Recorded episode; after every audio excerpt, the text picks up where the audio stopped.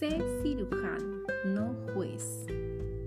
En este mandamiento se nos instruye a que no juzguemos, sino a que hagamos cirugía, a que quitemos la paja del ojo de alguien más. Sin embargo, el prerequisito para hacer esto es quitar primeramente la viga de nuestros propios ojos. Ver Mateo 7:5. Los procedimientos de cirugía semejantes a este deberán ser motivados por el deseo de la sanidad de alguien, mientras que la responsabilidad de un juez es la de, determinar la culpabilidad de una persona y reforzar las consecuencias de la ley. Hemos de esperar que haya una reacción negativa si tratamos de corregir a alguien más sin antes corregirnos a nosotros mismos. El reconocido comentarista bíblico Matthew Henry nos ha dado una explicación comprensiva de este mandamiento.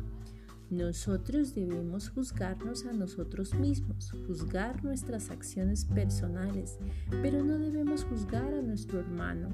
No debemos sentarnos en el asiento del juez, hacer que nuestra palabra sea ley para todos. No debemos hablar mal de nuestro hermano. Santiago 4:11. No debemos despreciarlo ni menospreciarlo. Romanos 14:10. No debemos juzgar con apresuramiento ni dictar juicio en contra de nuestro hermano sin tener una base, ya que puede ser el producto de nuestro celo natural o de nuestra mala naturaleza.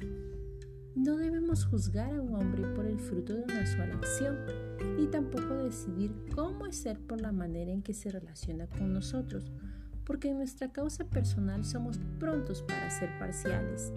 No debemos juzgar el corazón de los demás ni tampoco sus intenciones, porque es la prerrogativa de Dios tratar sus corazones y nosotros no nos hemos de meter en su trono, ni tampoco hemos de juzgar su estado eterno, ni tampoco llamarlos hipócritas, reprobados o rebeldes. Eso es sobrepasar la línea. ¿Qué tenemos que andar juzgando al siervo de otro hombre? Aconsíjele, mejor ayúdale, pero no le juzgues. El bisturí del cirujano trae sanidad, pero la espada de la lengua que juzga trae destrucción y muerte.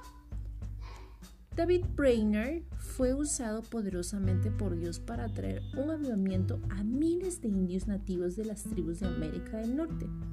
Sin embargo, cuando era estudiante en la Universidad de Yale, ocurrió un incidente que afectó el resto de su vida. Un compañero de clases le preguntó acerca de lo que pensaba de uno de sus maestros.